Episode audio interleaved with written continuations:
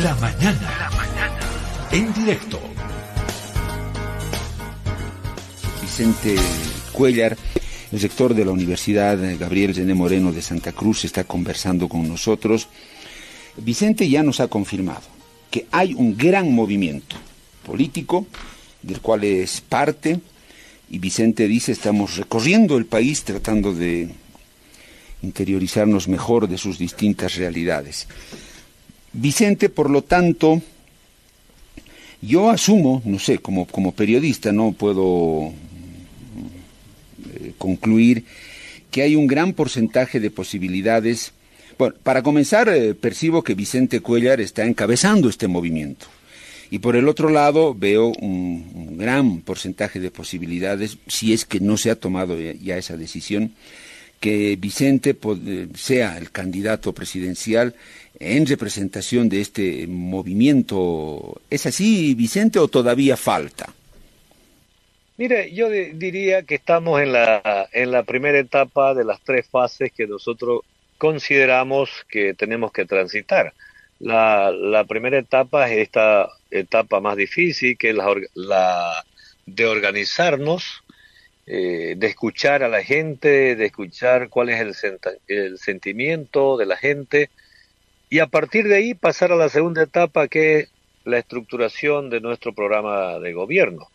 Eh, y la última etapa será la definición de los candidatos. Consideramos de que quienes estructuremos este nuevo equipo tiene que tenemos que tener el desprendimiento para qué para que aquella persona que genera consenso esa persona debe representar a este nuevo instrumento político. No quiero este, yo adelantar absolutamente nada por respeto, si bien la iniciativa la, la, empezamos nosotros, pero al final de cuentas será ya eh, el equipo, los ciudadanos que formen parte de este gran movimiento los que definan y decidan quiénes son las personas que que de alguna manera generen ese conciencia, esa conciencia y generen esa credibilidad ante el país, porque la clase política en este momento está totalmente desacreditada, devaluada, entonces yo creo que cuesta recuperar la confianza de la ciudadanía en cualquier instrumento político nuevo que pueda emerger. Eh, Vicente, ¿y qué va a pasar con la personería jurídica de esta organización? ¿Va a nacer? a la vida pública, eso implica recolectar firmas o no, o probablemente puedan adscribirse a alguna otra sigla que ya existe, ¿eso cómo lo van a manejar? En realidad hay dos alternativas y muy bien usted lo explica, ¿no? La, la primera, que es la que nosotros estamos estructurando, en realidad ya hemos cumplido con la primera fase, que es la parte legal, eh, estamos en lo último en este momento y después pasaremos seguramente a recolectar firmas. Pero también tenemos este, algunas, algunos ofrecimientos de algunos partidos políticos que quieren prestar la sigla.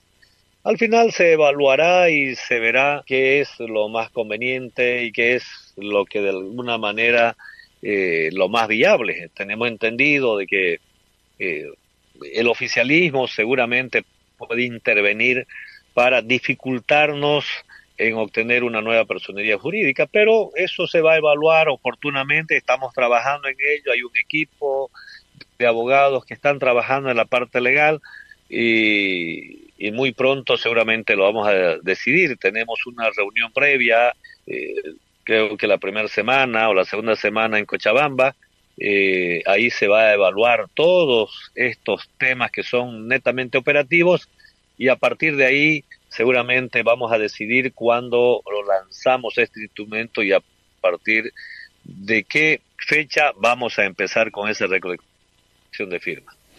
Vicente, una curiosidad. Usted sabe que los periodistas somos demasiado curiosos, eh, Vicente, demasiado. Pero está bien, solo así puedes escarbar cosas. Vicente, ¿el colega Andrés Gómez Vela está trabajando en este movimiento o no? No, no está, no está trabajando por el momento. Si bien las puertas de este nuevo instrumento están siempre abiertas, eh, nosotros consideramos que es importante recibir la experiencia de mucha gente, como que eso ha venido ocurriendo durante todo este tiempo. Hemos sido visitados por cientos de personas, tenemos una agenda llena para recorrer todo el país, inclusive voy a estar también en Achacachi, de donde me han invitado. He estado cuatro veces en el Alto, voy a estar este fin de semana en el Valle Bajo de Cochabamba. Eh, las puertas están abiertas y todo aquel que quiera sumar, eh, bienvenido, porque de lo que se trata justamente es de sumar.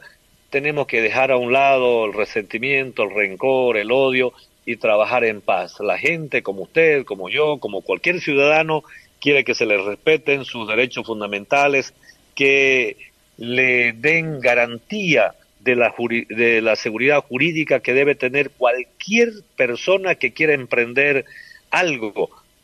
No, entonces creo que es el momento de dar vuelta a la página, generar un nuevo ambiente y generar también una conciencia colectiva de cambio en todo el pueblo boliviano. Vicente, dicen que en Bolivia es muy difícil hacer un partido con gente nueva. ¿Cómo evitaría usted que este nuevo movimiento eh, se le llene de, no sé, de ex emeneristas, miristas, ucesistas, masistas, MBListas y gente, ya viejos lobos de mar, ¿no? Que tienen un recorrido y que lo único que les importa es que les llegue una buena pega y punto, y se sacan la camiseta fácil, se ponen la otra. Entiendo que es muy difícil en un país como Bolivia. ¿Se puso a pensar eso, Vicente? Sí, también queda claro que ningún partido político gana con sus militantes los militantes de un partido político seguramente es para cumplir eh, las, normas, ¿no? La, la, forma que establece eh, la ley electoral. Nadie gana con sus militantes. Necesitamos la adhesión voluntaria de un pueblo que no necesariamente milita en un partido político, pero necesitamos sí construir una alternativa viable. Yo tengo absolutamente eh, claridad en eso, eh, tengo mucha experiencia laboral, eh, he sido yo ejecutivo de la Federación Universitaria Local cuando era joven, he sido también vicedecano, decano de la Facultad de Ciencias Económicas, dos veces presidente del Colegio Economista, tengo una visión distinta del país y tampoco soy un aprendiz en estos temas. Conmigo podemos discutir política e ideológicamente de los diferentes modos de producción hasta las diferentes escuelas del pensamiento económico. Yo tengo absolutamente claro qué es lo que hay que hacer, pero sí, eh, obviamente es necesario construir una nueva alternativa. Vicente, antes de la pausa le hacía la consulta sobre la candidatura de Evo Morales, que la anunció ayer él mismo y dijo, me han convencido, voy a ser el candidato. ¿Qué opina de eso, Vicente? Mire, eh, no nos sorprende eh, la la, el anuncio del señor Evo Morales porque la pelea interna entre renovadores y conservadores es justamente una pelea por el poder, es una pelea por perpetuarse en el poder. Por lo tanto, no son diferencias de visión de país, es una pelea por mantenerse en el poder. Pero, sin embargo, yo parto de una premisa que el ciclo del MAS eh, ya se agotó. Creo que el MAS no es una alternativa en este momento para el país, igual que los políticos tradicionales no generan confianza en el pueblo boliviano, más allá de la postulación y que seguramente va a tener un caudal de votos muy importante, pero estoy plenamente seguro que la mayoría del pueblo boliviano que votó por el MAS en sus inicios, hoy ya cambió de opinión y van a votar por una nueva alternativa. Vicente, usted está casi seguro que Morales no va a obtener los porcentajes que en otro momento obtuvo de, votación? Completamente seguro, ¿no? Yo decía hace un momento, nadie gana con sus militantes, ¿no? Y, esos tres millones y setecientos mil y fracción que votaron por el señor Luis Arce Catacora no eran necesariamente masistas eran gente que en ese momento creyeron que el MAS podría y debía ser una alternativa en el país. Sin embargo, eh, no era gente militante del MAS. Entonces yo creo que en este momento pensar de que se pueden repetir eh, o pueden repetir ellos la votación, es imposible, porque además las condiciones en las cuales se encuentra el país nos preocupa todo, un país altamente endeudado eh, y sin mayores posibilidades de mejorar las condiciones económicas, porque este país y este modelo económico, social, comunitario, productivo se basó bajo la hipótesis de que los hidrocarburos se iban a mantener, eh, los precios de los hidrocarburos se iban a mantener constante o creciente. Y nada de eso ha ocurrido. Por lo tanto, por lo tanto, este, este modelo fracasó, se agotó, y es el momento de generar esa nueva alternativa de la cual yo le menciono, porque la gente ya no va a creer y no cree en el más.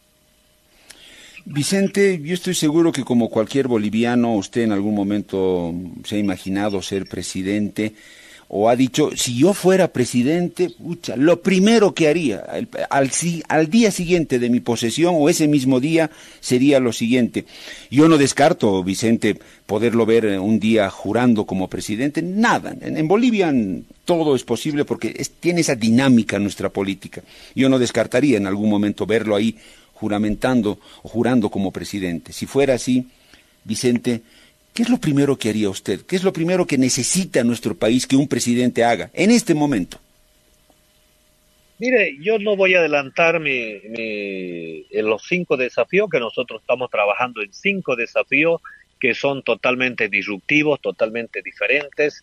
Creo que la fortaleza de este nuevo instrumento político va a estar justamente en las propuestas disruptivas que va a plantear. Sin embargo, creo que más allá de, de las propuestas que uno puede plantear, eh, es muy importante lo que diga el mensajero, en la credibilidad que genera el mensajero, más allá del mensaje, en la credibilidad que genera el mensajero. En ese sentido, nosotros en su momento, cuando lancemos públicamente nuestro instrumento, vamos a hacer conocer los cinco desafíos que nosotros ya estamos eh, eh, trabajando y estamos absolutamente seguros que va a tener un efecto positivo muy importante en la población. Eh, Vicente, eh, de pronto usted y yo podríamos conocer el significado de lo disruptivo, propuestas disruptivas, dice usted, para que todo la, para que la audiencia lo comprenda. ¿Qué quiere decir eso de propuestas disruptivas? Ya de hecho llama la atención. Bueno, eh, hablar de una propuesta disruptiva es hablar de un cambio profundo en todos los niveles del Estado, ¿no? Inclusive, inclusive hasta la cantidad de ministros o, ministerios que en este momento están en vigencia en el país. Es un cambio total en la justicia, en esa integración económica, social eh, y geográfica que debe existir en el país. Por eso yo decía al momento cuando dicen desde Santa Cruz se está gestando, no, es un nuevo instrumento de alcance nacional con una visión integradora porque esa visión totalmente segmentada del país nos ha hecho mucho daño, nos ha tratado siempre de dividir, porque además tiene una hipótesis, ¿no? Que en la confrontación ellos siempre salen victoriosos. Entonces, hablar de, de, algo disruptivo es hablar de un cambio profundo que nosotros vamos a plantear en todos los, en todos los niveles del Estado. Eso incluye, me imagino, la justicia. ¿Perdón? Estoy seguro que eso incluye la justicia.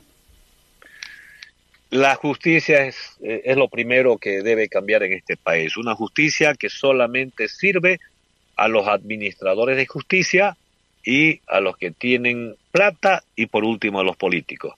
Esa justicia eh, tienen carcelados a personas que se robaron una gallina, pero tienen libre a, personas que han robado millones en este país.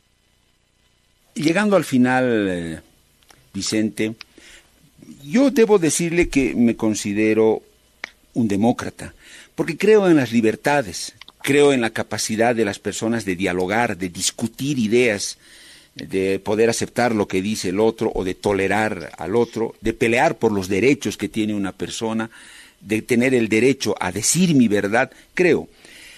Pero la Asamblea Legislativa que hemos tenido en el periodo neoliberal, en este otro socialista que no veo que haya cambiado mucho, salvo los personajes, Y para mí siempre, Vicente, es un criterio muy personal.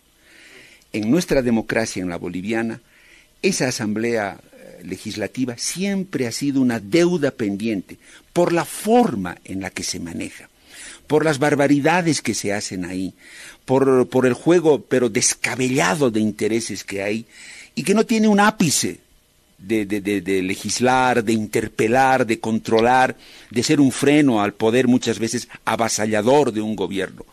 ¿A usted le convence este tipo de asamblea legislativa que ha tenido nuestra democracia, Vicente?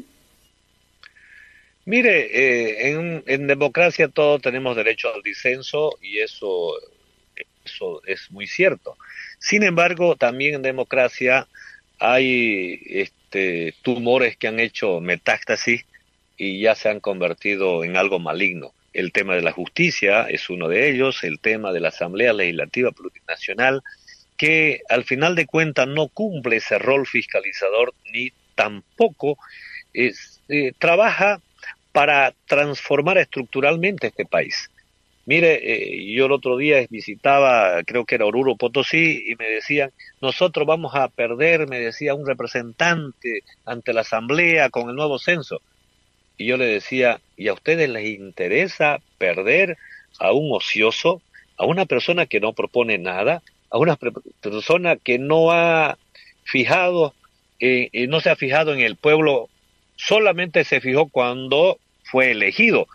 Oruro sin agua, Potosí sin agua, Santa Cruz con grandes problemas, el Chaco eh, con grandes sequía, y ahí tienen sus representantes, ahí tienen sus legisladores. Entonces, creo que eh, si nosotros queremos avanzar, tenemos que cambiar no solamente en el pensamiento de los nuevos administradores de la cosa pública, sino también tienen que haber cambios estructurales en todos los niveles del Estado, como yo le decía anteriormente lamentablemente no están cumpliendo ese rol para los cuales fueron elegidos.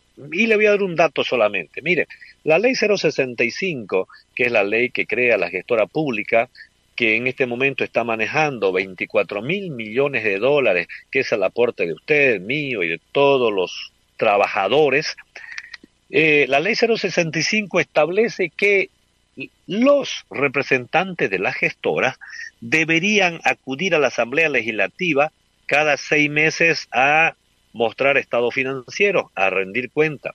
¿Usted ha escuchado alguna vez en estos 13 años de vigencia de la gestora si algún legislador dijo, oiga, vengan a rendir cuenta, queremos saber dónde está el aporte de los trabajadores? Nunca, pero nunca. Y hay muchos legisladores también que hablan muy a menudo por los medios de comunicación, pero cuando hay cosas trascendentales que tratar en la Asamblea Legislativa Plurinacional, piden licencia y no quieren comprometerse con nada.